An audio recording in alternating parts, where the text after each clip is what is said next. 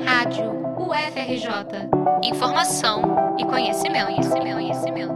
O isolamento social é a principal medida para conter a disseminação do novo coronavírus. Com isso, a realização das aulas de forma presencial ficou comprometida. Buscando amenizar os efeitos da pandemia no calendário letivo, o Conselho de Ensino de Graduação emitiu resolução com regras e condições para a retomada das aulas de graduação de forma remota e emergencial, com o período letivo excepcional.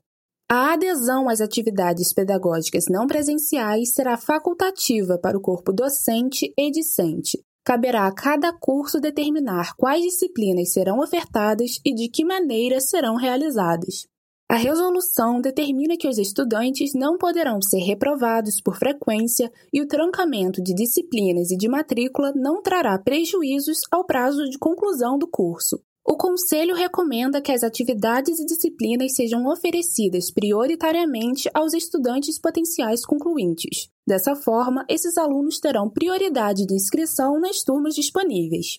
O limite de 32 créditos por semestre será mantido. Já a inscrição em menos de 6 créditos está autorizada em caráter excepcional. Um dia antes da resolução, a Pró-Reitoria de Políticas Estudantis, a PR7, já havia lançado o edital de auxílio para financiar chips e modems e assegurar a até 13 mil estudantes de graduação e pós acesso à internet para assistir às aulas remotas. A reitoria da UFRJ informou no início de junho que, por questão de segurança da comunidade acadêmica, enquanto não houver vacina ou remédio eficaz contra a Covid-19, não serão realizadas aulas presenciais. O período letivo excepcional vai durar enquanto persistir o quadro de emergência sanitária e necessidade de isolamento social devido à pandemia.